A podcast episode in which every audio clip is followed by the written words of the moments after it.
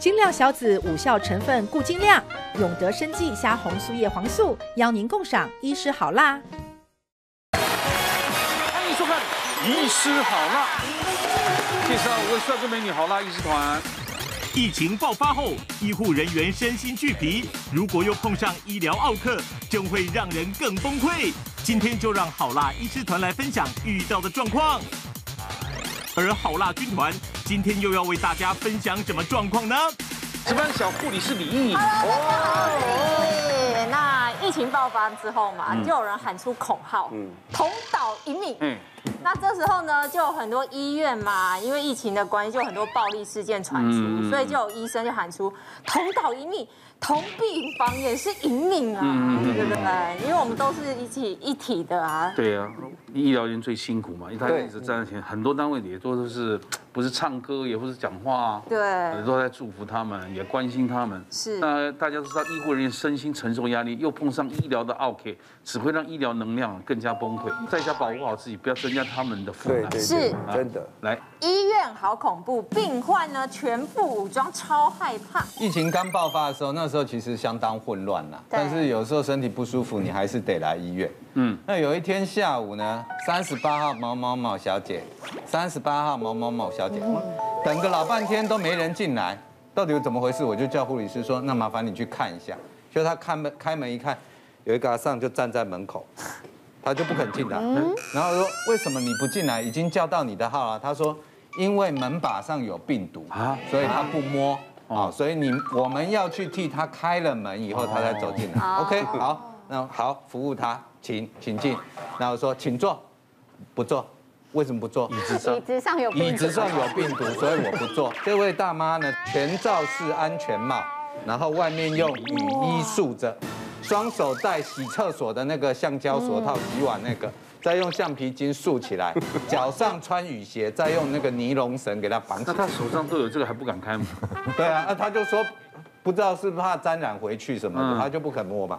那我说好吧，那你不做，那怎么样不舒服？他说我尿尿痛。我心想，包成这个样闷在里面，没有泌尿道感染才有鬼。我说啊，那您那您先去验个尿，不验。那我说那我帮你做个超音波检查一下膀胱肾脏。啊，不中，哎，因为要要脱衣服。衣服。我跟他说，我看头，你超音波上面有病毒。我说我超音波消毒了，我还特地跟他讲，你们的医院空气中有病毒。对对对，他就这么说。我说超音波消毒了，他他不干，他说空气中有病毒。那我就说好吧，那我开药给你吃，但是如果你有发烧、哈腰痛、血尿等变严重，变成急性肾盂肾炎，请赶快到急诊去。啊，那他就问我说。那我发烧到急诊去，我会不会被快筛？我说，哎，目前发烧到急诊去，一律要快筛。他说，那我也不会去急诊。那我就说，那我开好一点的药给你。好，那请你疫情过后一定要记得来复验。空气也很脏，他干嘛呼吸？小心是好，不过过分恐惧，坦白讲，真的造成我们医护团队的很多困扰。就上个礼拜前不久，有个老先生老伯伯八十几岁。那什么情况？肺炎，哇，肺炎现在大家都紧张啊，照 X 光片，当然要要什么这个核酸检测也都做了，还好，因为他没有接触史，也没有到处乱跑嘛哈，阴性，那阴性我们就要安排住院。现在大家都知道嘛，现在第目前是不准探病，但是可以医卫陪病，而且陪病要固定一个家属，而且这个陪病家属呢也需要做这个核酸检测才可以住院嘛哈。那我们就说北北这个，因为北北在急诊室带床的时候，没有家属在旁边陪他。我说北北现在住院有病床啊，我们到上去哈，你要不要联络个家属，看是谁固定，我们先帮他做检测。北北说没有没有没有没有家属，我一个人住就可以了。我们说北北你一个人吗？不会啊，我们在看他的资料哈，看他资料或者以前的住院的一些这个门诊记录，常常有家属陪他来看病的。我说北北这个，我说你住院需要有家属来照顾你啊。他说不用不用不用。我一个人住就可以了。嗯，啊，就我们说北北你怎么会一个人住呢？他说不行不行，现在哈医院太危险了，我有交代家属不能来医院陪我。嗯，啊，这个就有点困难。我们知道老人家住院之后啊，但照顾有两，一个是医疗护理方面的照顾，啊，总有一些是生活上的照顾，吃东西、上厕所、换衣服啊，这买买点对。你你家属都不来的话，那你这生活上的照顾不是全落在护理人员身上了吗？对。你至少你要请一位看护啊！啊，不行不行，看护那个会花钱。那这老先生就是也不请看护，怕花钱，也不准家属来照顾他，怕感染，所以对怕感染。那他在医院里面所有的这个，包括他的护理，那护理照顾本来就我们该做，包括有时候上厕所需要扶下床。那这样不是增加医疗人员的？对，所以这个就是有一点，这个就是有点担心过头了。有有这种意识是好的，但这种过头，你把这种工作增加的工作，就全部交给护理护理人员，他们是真的吃不消。疫情请看护是不是有加价钱？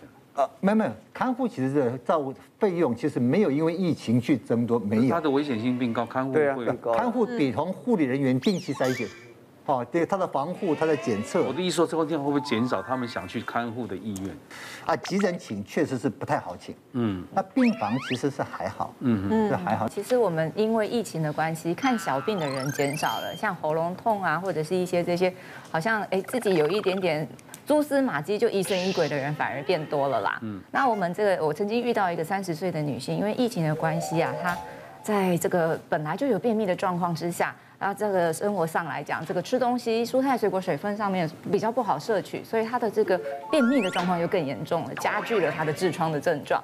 那有一次他来就是非得来门诊不可了，他真的太不舒服了。结果一检查下来啊，发现他这个痔疮都已经凸在外面，而这个痔疮都已经有点发黑，那种血栓痔疮到已经有点溃烂那种坏死的样子了。那其实味道都已经出来了，这个我们一般来说都会建议病人尽早手术，因为毕竟这个东西太痛了。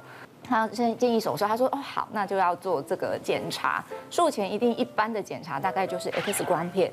EKG 就是心电图，或者是这个抽血，这三个是必备的。做完之后，我们确定他身体的一般状况之后，才会带他去手术。抽血的时候，我们护理人员就直接把这个单支包装的这个抽血的这个针呢拿出来，在他面前直接拆封，就是表示说这是干净的嘛。那他竟然也会嫌说，哎，你们这个单个包装怎么没有先喷一喷酒精，整个消毒好再拆封？那我不要抽。啊，护理人员也没有办法，他就说，那那不然你先去做这个心电图好了。啊去到心电图那边，他又看到我们的这个医检师在那边帮他处理，他说：“哎，虽然你们这个贴片是有换的，可是那个线怎么没有换？怎么都没有消毒？”他们也很无奈，他说：“有这个线我们都有消毒，但是这个东西是没有办法抛弃式的，因为这是跟机器一体成型的。”然后他说：“那我也不要做了。”然后就好，那我没关系，那你先去照 X 光好了。然后一走到 X 光室，他说：“你们哦，你们医院有这个照顾新冠肺炎的病人，你们这个都一定是照顾新冠肺炎的，这个一定很多病毒的，我也不要照。”那后来他们护理人员都受不了啦，就直接都来跑来跟我讲，他说：“哎，他这个也不做，那个也不做，嫌东嫌西的。”那我说说好，没关系，那我们先去做快筛加上 PCR 检测，因为医院的规定是说，如果说你要住院，除了快筛之外，他还是要 PCR 检测，确定你没有感染的情况才会让你入院。那他就去做 PCR 检测，他终于不讲话了，他就在那边等等等等等，等了半天，他大概等了十分钟，受不了了，又爆炸了。他说。你们医院到底在干嘛？这个怎么这么久？你们知不知道坐在我旁边的人每一个都有可能是有感染的，每一个都是病毒。我心想说，嗯，可是我们都在医院，所以我们都是病毒喽。嗯，PCR 的检测的东西势必要等到三十分钟以上才会出来。然后他就说，我不管，我不管，你们就是快一点。我这个，然后后来我真的是受不了，我跟他讲，不好意思，那请你回家好了，我们取消手术。那等你就是等疫情过去了之后，请你赶快再来复诊。第二个。病患受不了防疫的规定，大骂当我病毒啊！那我们刚刚提到都是非常恐惧的嘛。那我这位病人他非常勇敢，因为他来到医院哦，就是在我们在门外就先把他拦下来啊，叫他说你要先插健保卡，要量体温，然后要问他的旅游史，这大家都已经习惯了嘛。他也还接受，他发现到柜台报道哦，怎么柜台隔一个这东西啊？那个那个柜台人员就是报那个习惯性就在喷一下手。酒精嘛，哈，就不是拿过他的卡片吗？他很小心的，他说什么意思啊？你把我当病毒病毒啊？嗯，啊，有这么有必要搞这么大阵仗吗？嗯，搞什么鬼嘛，这么啰嗦的。那时候开始骂，他们就说不是啊，这个三级防疫啊，我们规定就是要这样子啊。嗯，他说你们搞得太复杂了，你们医院也不是这个这个收这么多病人的地方，怎么会那么紧张啊？结果这时候他柜台就很小心翼翼的打电话到我们的单位去。那其实他到了我们单位去，我其实有听到他外面又再讲一遍了。然后他们呃跟跟我说，诶要小心，因为楼下有提醒说这个病人有点麻烦，对不对哈？可可他们。提醒我进来以后，发现他会非常乖。你知道病人一般都这样嘛？看到医生以后就什么都不会讲。对。那我当然就完全都不提了，就跟他讲的很很高兴这样。回去以后护理说：“你看看到你什么都不敢讲，我们都被骂得很惨。所以我是希望大家不要把护理人员或者是那柜台的行政人员哦，就当做这样子，好像随便这样。人家其实大家都是在做一份工作，而且都在帮忙帮你服务。防疫期间有很多不方便的，但是不要过度的紧张，可是也不要过度的松懈，说好像好像就是觉得我们把你当病毒，或者你把我们都当病毒，这这都不是这个意思嘛，大家都。彼此都是要防范嘛，对不对？嗯。但没事不会跑医院，一定是身体不舒服，对啊，心情也跟着不舒服。可是医疗人员没有必要承担你这些嘛。对，因为像我本身我自己也是一位急诊的护理师，哦，对。然后我在，因为现在疫情比较紧绷嘛，我相信各大医院都是这样子，就是都有成立一个叫做户外筛检站。嗯。然后像我们家的急诊，就是整个把急诊拉到户外来做工作，对，等于说你要先呃透过。抗原快筛就是你要快筛出来是阴性的，我们才能入急诊内科，再继续去做处理这样子。所以很多病人就会被先挡在外面，先做快筛。因为天气比较热啦，有时候又会下雨这样子。而且我们护理同仁呢，大家都是全副武装，都会穿着全身的防护衣，就像是现在说的那个兔宝宝装。对对对。其实这衣服看起来好像还蛮简单的，可是就是我们穿起来就很像穿洋葱一样，一层一层，对，很多层穿上去。对，甚至连手套啊、发帽。口罩、脚套都是两层这样子，所以一整天上班下来啊，我们里面的工作服就全部都是湿的，超热的。对，有时候一天下来换个大概三四套，然后甚至内裤也要准备个两三件，因为内裤也会全部都湿掉这样子。那因为我们在外面呢戴了 N95，讲话就是可能会因为 N95 会挡住那个声音，所以要讲话稍微大声一点。也因为这样子，就曾经被病人家属说：“哦，你们讲话都很大声的，你们态度很差呢，我要投诉你们医院怎么这样子。”有一次我印象。非常深刻哦，那一天呢，我上户外的筛检站，就是在挂号的部分。那因为那一天急诊的病人真的非常多，就排一长条这样子在等着挂号。然后就有一个病人啊，他就是可能天气太热了，又不耐久候，就开始在。那个排队的人龙里面开始对医护人员咆哮说：“你们医院就是那么烂啊！你们政策怎么怎样怎么搞的这样子，害我们要排那么久，在外面要等那么久。急诊不是就是要快吗？为什么要等那么久？你们把我当二等公民是不是啊？就是很气愤的那一种。那后来我们同仁听到啊，就过去稍微先跟他安抚一下，结果还没讲完话，他就一拳一脚。”猫过来，真的，然后我们同仁就是头啊、手脚就是有一些擦挫伤这样子，我们赶快过去制止他。结果他旁边的家属没有没有帮忙拉开就算了，还在旁边叫嚣说：“你们就是这样子的，好，你们就是这样子那么慢呐，好，导致他说情绪变得那么差，才突然间这样子压起来这样子。”你知道我们当下听到就觉得。天呐，我们也在这里忙进忙出的，然后听到你有这个抱怨，我们就赶快过来帮你处理，结果你却没有，就是没有帮我们稍微安抚一下，然后你还在那边火上加油，这样子，还把脾气发到你们身上。对啊，对对对，然后曾经就是也是因为类似的关系啊，楼上的病房我们有专责病房，就是收隔离的确诊病人，就是可能因为关了太久了，隔离太久了，趁着医务人员不注意，就是偷偷想要跑走。然后路途中就是遇到了层层关卡，遇到护理师还拿拐杖打护理师，嗯，然后当下我们听起来都觉得内心有点难过，一些很心酸啊，因为只是觉得说我们大家都是在。一线的医护人员，我们也很努力的在帮民众们，就是做一些健康安全的把关。那也希望说民众就是来医院的时候，给我们一些就是支持跟鼓励，然后配合我们的政策，配合我们的指示这样子。嗯，对，真的疫情会把什么怪现象都产生。对，没有错。对对对对。洪都拉是你小孩是护理师啊？哎呀，我是我儿子是菜鸟啦，新兵护理师，因为他去年才刚从那个军中退伍。其实他做护理师哦，我是一个很。觉得这这个小孩子脑袋，会不会在想什么东西，我觉得很奇怪，因为他对我很神圣啊，不是他对我一直都不是很有耐心的那一种，可能是因为父亲父亲跟儿子之间有一些代沟，那他也不愿意去理我。我说。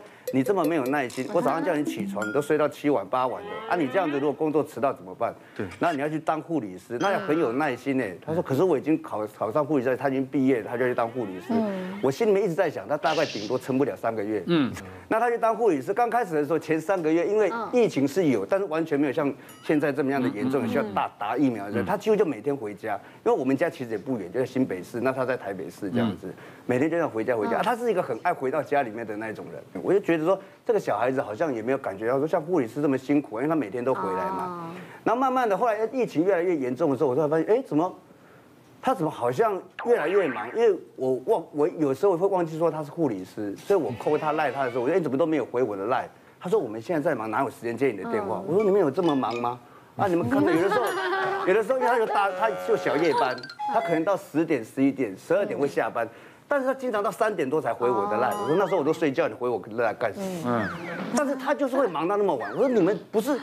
下午四点那种小夜班，下午四点到中午十二点就休息了。我一直以为他们十二点就可以回回家了，嗯，都要搞到三四点，嗯。然后慢慢的有一天，突然突然他就跟我讲说，哎，现在疫情好像越越来越严重。我说啊，那你要不要紧呢？我突然就会觉得说，小孩子好像身处在一个非常危险的一个环境里面的。后来有一天就跟我讲说，爸，那我今这个这几天我就先不要回去啊。我说为什么？他只问我一句话，他说，有人说有爸有没有人问你说你的儿子是不是护理师？我说这个很重要吗？他说：“我觉得还蛮重要的，因为如果你朋友知道你是儿子是护理师的话，他会不会觉得说你儿子经常回到家里面会不会带着一些病毒回来这样子？”我说：“目前为止是没有这样子的想法。”他说：“那为了避免这么多这么多的事情，我看我这阵子还是不要回去好了。”他说：“他们就住在医院旁边的一个那种出租的一个小地方，就住在那边。”我说：“你怎么会怎么会怎么会突然有这样子的想法？”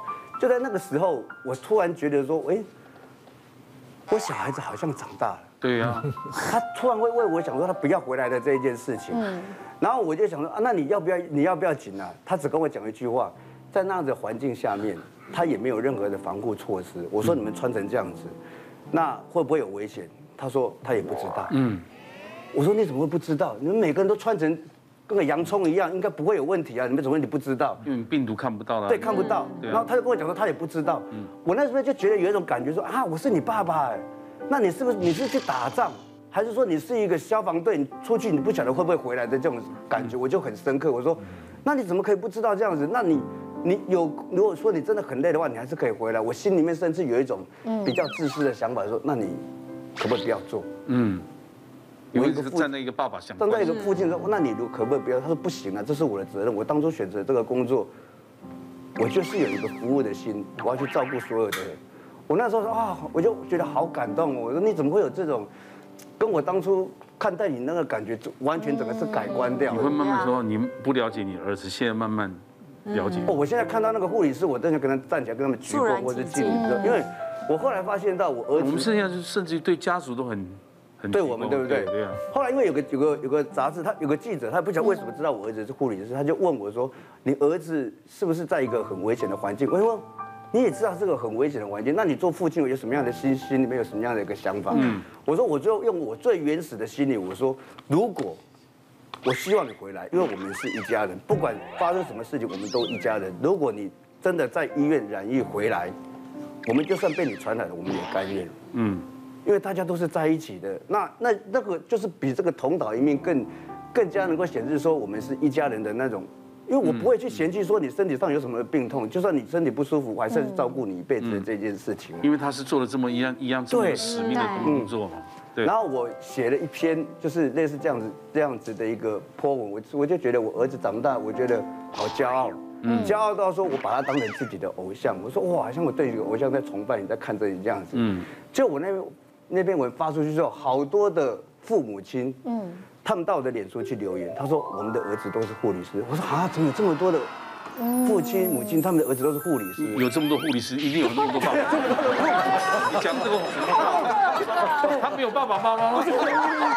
都有都有。我说有这么多人，他们有这样的心情，但是都没有在这一这一刻把它说出来。都都来跟你分享这种。对，他们在这分享说，我我我看到我自己的儿子女儿包成这个样子，我们也很难过，因为他们可能上一个厕所要多久的时间，那又。全身还有人，因为口罩戴上去之后，整个脸都已经那种长疹，对，长疹，然后要就去面对很多那种让让让人家感觉到说，你们不要再去欺，比如说欺负了，不要去增加他们的一些负担了。后来因为还还好开始有疫苗在打了，我儿子跟我讲一句话，他说：“爸爸，谢谢你。”嗯，我说为什么？他说我们护理师。老实说，在这个工作的场合里面，好像是被人家不看见的那一群。嗯，就是我们做个这样子的工作，大家都会认为说我们是应该的。嗯嗯，就说你们加诸给我们很多的工作的时候，变成我们要照单全收。可是他不晓不晓得说，我们护理师其实有很多的工作已经超负荷了。对。所以我写了之后，他说谢谢你。我们有很多的护理师都说，他们开始在做这个事情的时候已经被看见了。永德软骨素胶原定，灵活小白錠。五大成分，一天一地，帮你守住关键。小飞。听了他故事，你你爸爸妈妈怎么跟你讲？对，我刚刚听鸿哥这样讲，我真的觉得心里也很有感触。因为像我现在距离疫情比较严峻，那时候是五月多嘛，已经差不多四个多月，反正就是从三四月开始就已经都没有回家。你在这个你在这个护理界多久了？呃，我差不多快八年。哦，对，很久了。这八年有没有曾经想换工作？呃，其实目前还没有哎。对对啊，因为其实家家家里厉害哦。对，因为家里对我的支持度还蛮高的。就是虽然说现在差不多已经三四个月没回家，啊，我们都只能透过视讯跟家里面的人就是聊聊天。然后我就是有一次，因为我外婆，我外婆几乎每天。就是都会打电话给我，就像就像红哥这样讲的，因为我外婆可能也不知道我们的作息。嗯。那我们小夜班的，就是真的就是，呃，原本说十二点下班嘛，可是我们因为要交接班，还要呃，因为要全责照顾嘛，要把病人都处理完之后，我们才能下班，所以往往我们到家已经都三四点。可是这护理人员的家属其实有个好处，前两天我在做快筛的时候，我就买了快筛，因为我自己不敢插进去。嗯。然后我儿子就说：“来，我来帮你搓。”然后我说：“哎。”这个是专业的，这个不是我儿子哦，对，他是专业的护理师哦，然后他就把我搓进去，然后转几圈转几圈，哦，好不舒服哦，我就眼泪就掉下来，不是那种感动，是因为搓下眼泪掉下来，沿着沿着墙壁这样，哦，好这是我拿另外一戳也是戳进去，也是绕了五圈，然后下，哦，后来去筛了之后，哎，他是阴性的，就没想到我很多朋友说，你儿子可以借一下吗？他们都不敢自己戳，自己戳很难，自己戳，自己戳到要戳到眼睛，戳到眼球啊，对。我就觉得蛮骄傲的，对，很多人可以外界。棒啊。没有疫情的时候，我们对这个年轻世代，比如说洪老师、鸿哥的子女，这个我们在我们眼中就是年轻世代嘛。对。那大家会把它讲成什么草莓族啊，什么新时代，是有人讲小屁孩啊。对对对。你平时跟他讲使命感，你跟他讲做功德，他会跟你直接呛。哦，什么叫使命感？什么叫做功德？可是疫情来之后，第一个，就我的印象中，疫情来之后，我们医院的医护，甚至我们的行政人员。没有一个因为害怕疫情而退缩离职的，嗯，而且这时候你不用跟他们讲，他们自己展现的是一种使命感，嗯，所以你会觉得他就像洪哥讲说，好像医院变大了，那其实不是，他们其实你平时跟他讲那些东西，你觉得他们好像都听不进去，嗯，可真正疫情来的时候，他们自己真的再怎么辛苦，你去看网络看，网络上医护人 po 文很多，对，很少抱怨文。嗯，对他们讲他们辛苦是一回事，不过展现的是一种正向能量。嗯，所以我觉得我们台湾的年轻人其实有一些还真的是，所以还是那句话，还是很棒。对，时代在考验着青年，青年在创造时代。对，那是以前我们觉得青年很优秀，现在我们担心那些小孩子都。草莓族啊！当有事情来，你可以发现他们，他们比我们想象，比我们想象的成熟很多。对对，所以当父母的不要再担心小孩。嗯嗯，护理人员哈有家人的支持，我觉得这是最重要的啦。但是我就遇到一个很极端的例子，那我们的我的一个同事，他是跟先生还有未婚的小姑跟公公婆婆一起住。那这样子的情形之下，因为护理人员其实大家就像刚刚贾哥说的，这个大家都有这个使命感。那结果呢？他那一阵子疫情刚起来的时候，他只要一回家哦，他那个小姑平常是打工族，所以后来疫情起来之后就没有上班。那一回家就跟他讲说：“你站在玄关不要动，然后也不管三七二十一，就对着他喷那个酒精，唰唰唰唰，全身这样子一直喷，然后也不管他是不是哎眼眼眼眼口鼻闭一下呀、啊、什么的，他稍微闭一下这样子，避免去吸入到这个酒精。他就说哎，好几次都被喷到眼睛，他想说算了，为了家人的安全没有关系，他忍了。就没想到那一阵子四五月，后来疫情越来越严重的状态之下，他这个小姑后来。跟他讲说，你在玄关喷完酒精之后，请把你的外衣、外裤跟外界有接触到的衣物全部都丢脱下来，丢在门口。那他把身上的东西都都脱光之后，就只剩下内衣内裤。可是公公婆婆在客客厅，他怎么穿着内衣内裤经过这个客厅，回到他自己的空间，回到他自己的房间？所以他就跟小姑在那边争执。那争执起来之后，小姑就说：“哎、这是我家、欸，哎。”然后他就觉得很心酸，就是没有家人的支持就算了，你竟然还把我当外人。嗯，没想到婆婆一一走过来，听到他们有在这个争执的情况之下，一走过来说：“哎，对啊，你这个脏的，你你你你从医院都带一堆病毒回来，你如果不照这样子做，你不要进家门，你去外面住好了。”对，但是。我我的这个护理师同事，他们就觉得听得很心酸。他就是他自己的家人，他都没有时间去好好照顾，去好好孝顺。结果你们你婆家的人竟然这样子对他，就所以他就跟老公去反映啊，闹闹到已经都快要离婚了。结果他后来想说算了，他真的也不想要做这些事情，就是不想跟他们争执，所以他只好自己搬出去住了。嗯，那个小姑嫁不出去的那种。心肠真的不是很好。虽然听起来个别案例，应该也不在少数。对，一定有。那接下来我们看第三样了。隔离患者脱衣跳舞，医护人员刷新三观。我觉得这波新冠疫情改变了人类生活很多啦。嗯，那身为一个专业的医护人员，我在这一次的事件当中也学到很多东西。那疫情刚爆发的时候，大家不知道还记不记得，台北市一开始是从万华区开始有有这个疫情爆发。那主要一开始都是那个所谓阿公店的一些确诊案例。那我一开始很早期就进入投入这场抗疫战争，去顾这个专责病房。我手上十个病人，有五位是来自于这个阿公店专业从业人员跟他的家属。在这场疫情之前，对阿公店的专业知识是相当的不足啦。我借由这个机会，我还以为你要说是常客了。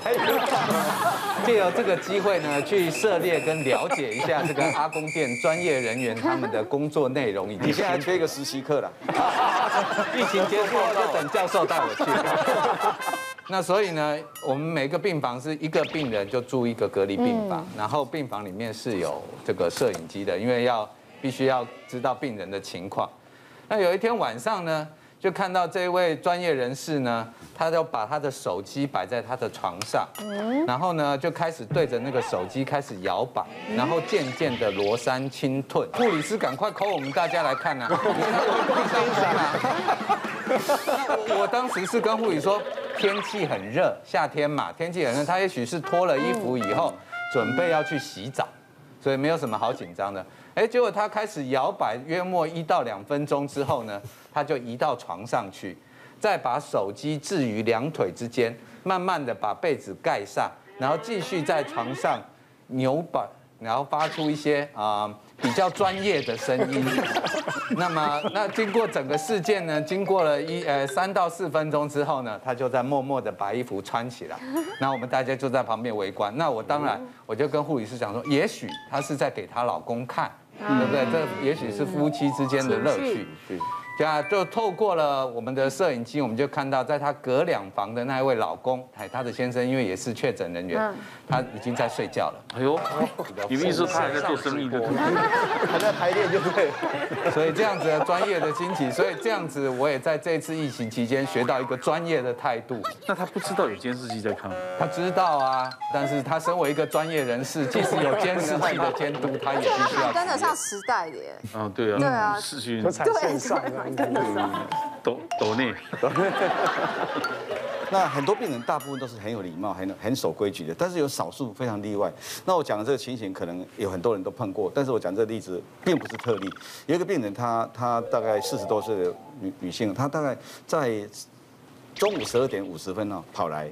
说他要看病，那实际上我们上午诊哈，一般预约病人十一点半一般都是要报到的。那他十二点五十跑来，那他坚持他要看，那可是护理师跟他说，可是你你应该要挂下午哈。结果他说，哎，他觉得医生还在看，就应该帮他看。那护理师跟他说，报到时间已经过了，而且医生也有下面的行程，他可能要进开刀房。那知道护理师问我怎么办，我说帮他看。那护理师一般护理师都很很好心的。以为有效，但其实都没有效啊！都是跟他说：“你下次不要这样子哦，哈，要提早报到什么？”你这个这种病人 真的会听吗？不会听。那下次呢？一点钟来，一点钟跑来的时候，又碰到那个护理师。那护理师真的是很心寒呐，就觉得说，搞什么鬼啊？一点钟来看病，就不巧，你知道吗？我已经走掉了，我看完走掉了。后来才知道他破口大骂护理师，说什么话？你们是不是刚才我刚才来，明明还有灯号啊？为什么？这个轮到我就是没有了。嗯，他说，你们是不是告诉医生叫他快点从另外一个门走掉哈？那我们确实有另外一个门没有错了。那那真的是看完了啦，因为护理师也并不知道说后面还有人要正要报道，你知道吗？他也没有来，也没有再插卡，而且那时候谁会注意到说快一点钟还会去看他有没有插卡进来？根本就是想说就要收拾的。那电脑他也关掉了，就他们大吵大闹。是我听到以后我觉得很难过。你是把护理师当做什么啊？嗯嗯，人家。真的是医院的规则，就是十一点半要报到的。那你你就是后面号码，他也叫你要早点来啊。何况，除非你很有把握说，这医生都看到下午五点才把早上看完，那你可以两三点来报到。可是不是啊？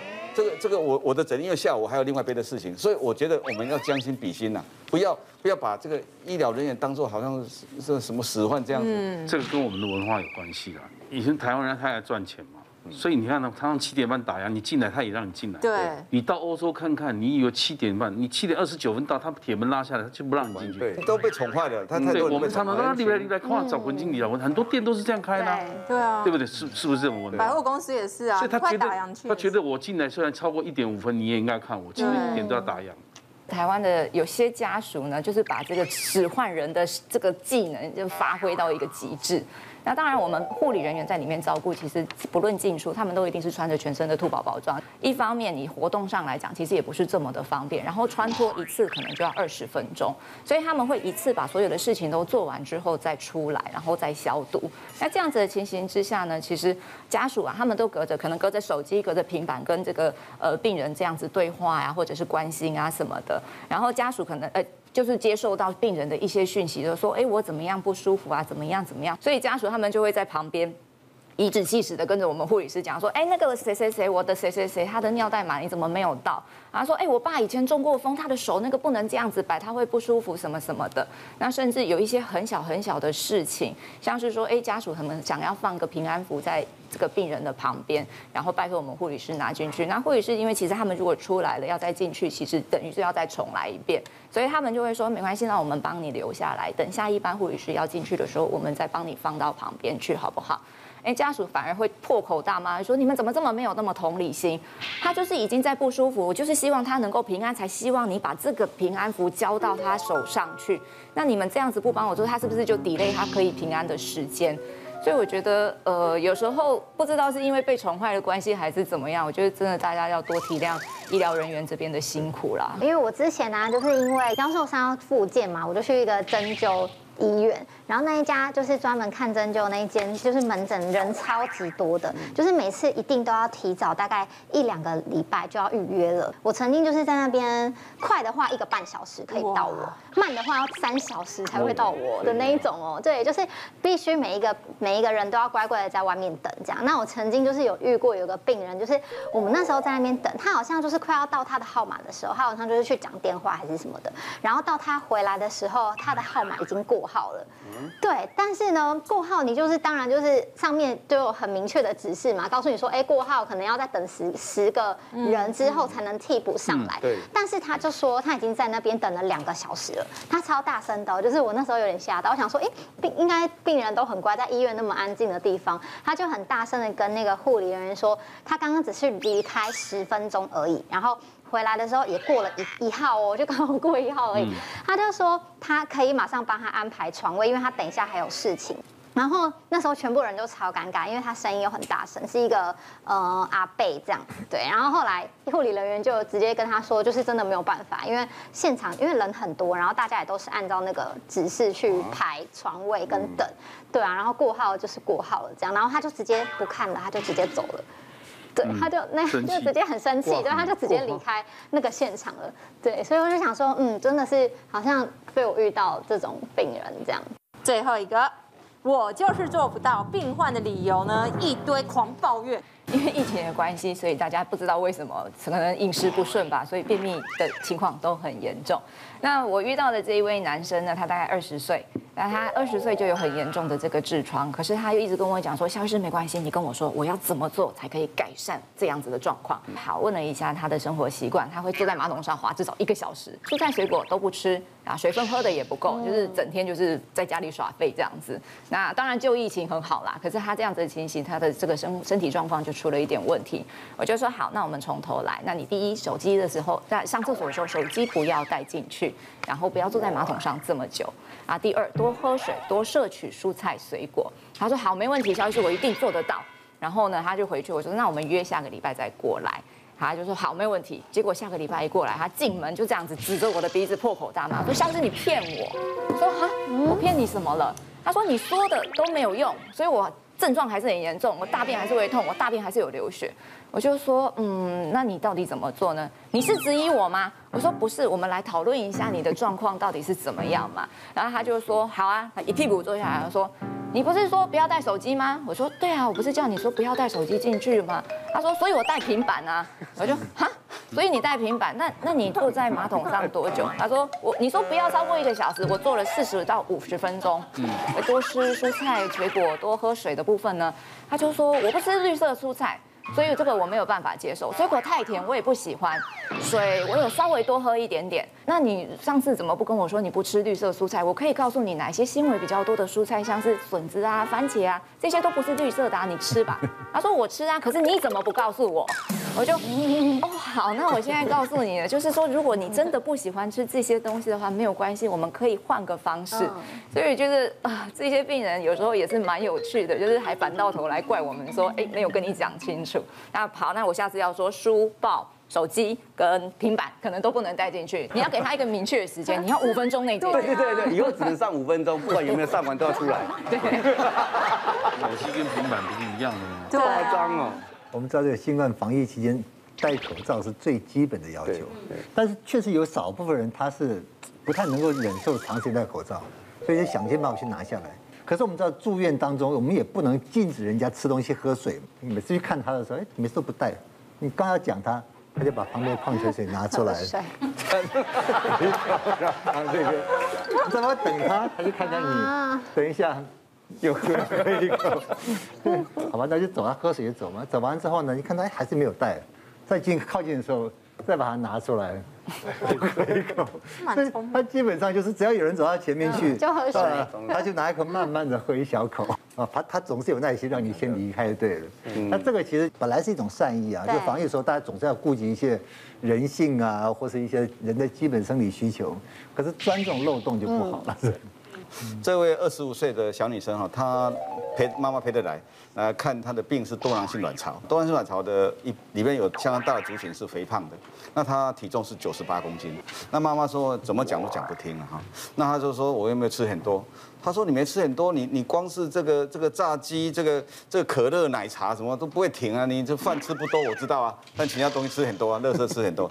那重点是他妈妈一直叫他减重，一直讲讲不听。后来我跟他说，不然这样，因为你如果不减重，光是这边吃药控制你这些症状，比方说痘痘太多了、月经不来的问题，我说这样还不够，一定要减重下来，不然你荷尔蒙很难正常。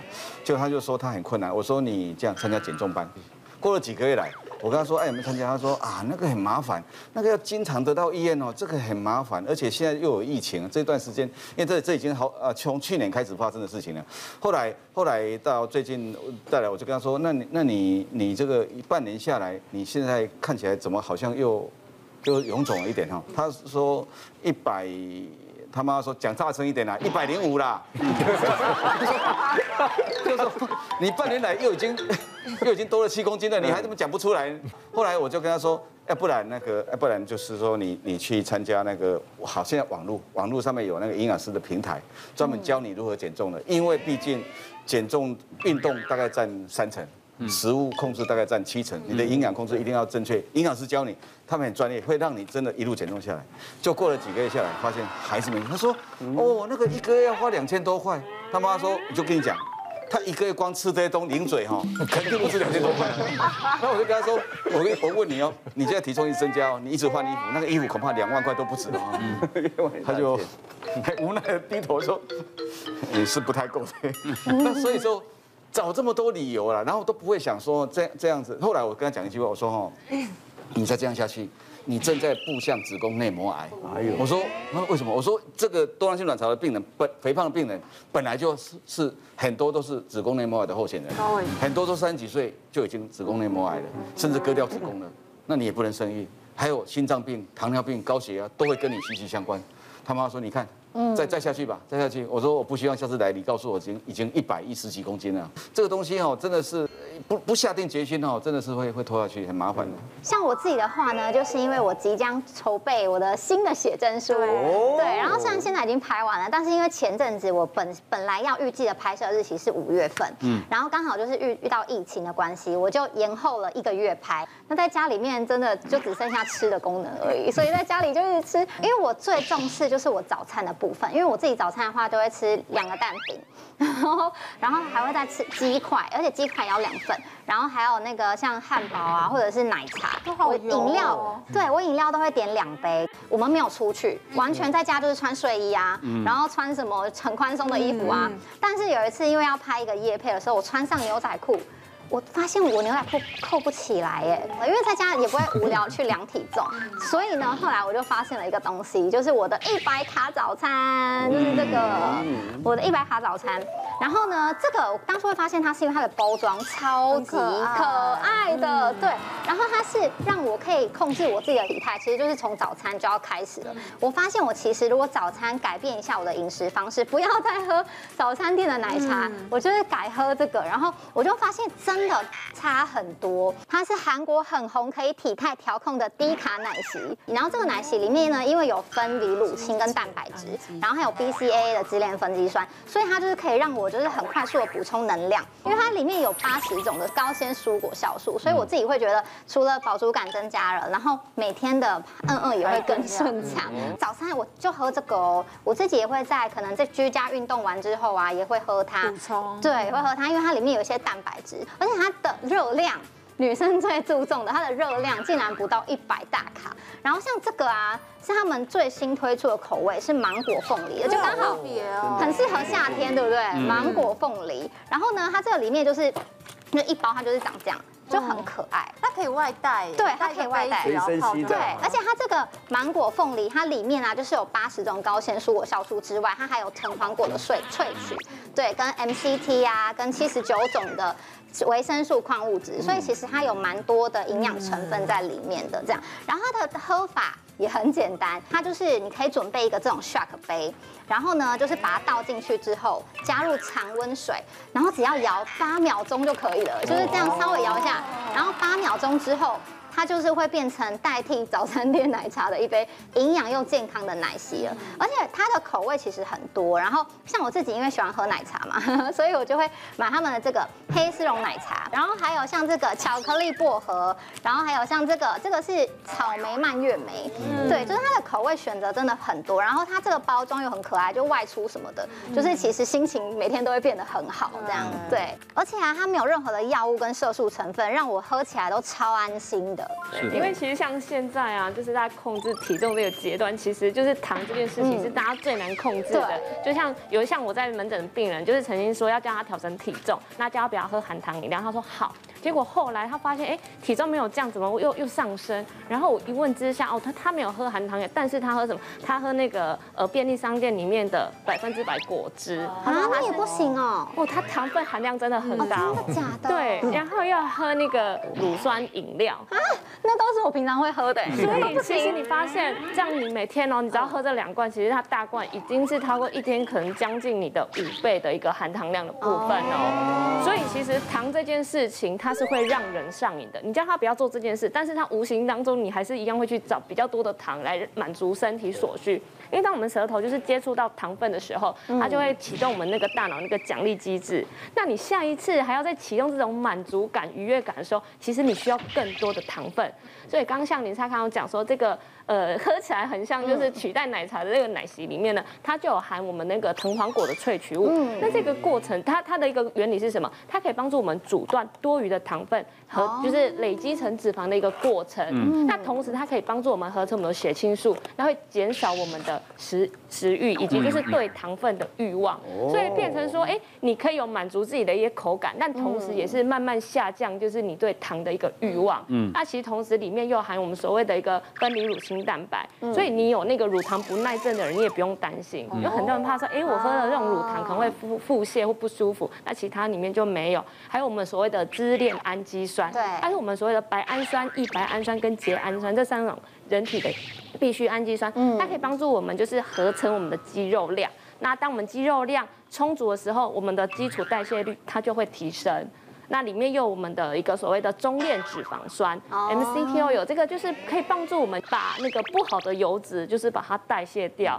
你可能每天一定要喝手摇饮料，或者是你一定要喝甜饮料的人，你可以去做一个取代。嗯。那第二个就是因为，如果你有在运动的话，你就是可以就是运动后来做一个补充，因为很多人运动后不知道吃什么，那它其实算是一个比较均衡的营养补充品。对。哦，所以你就是运动后你也可以做一个补充，所以这样在整体的调控体重，上你就会变得比较轻松。嗯，其实我们今天谈那么多哦，就是说，其实身为医护人员很辛苦了，在那种环境来讲，你们看病心情不好，他每天待在那种更不好，也不见不见得好啊，不能回家。对啊，医者父母亲嘛。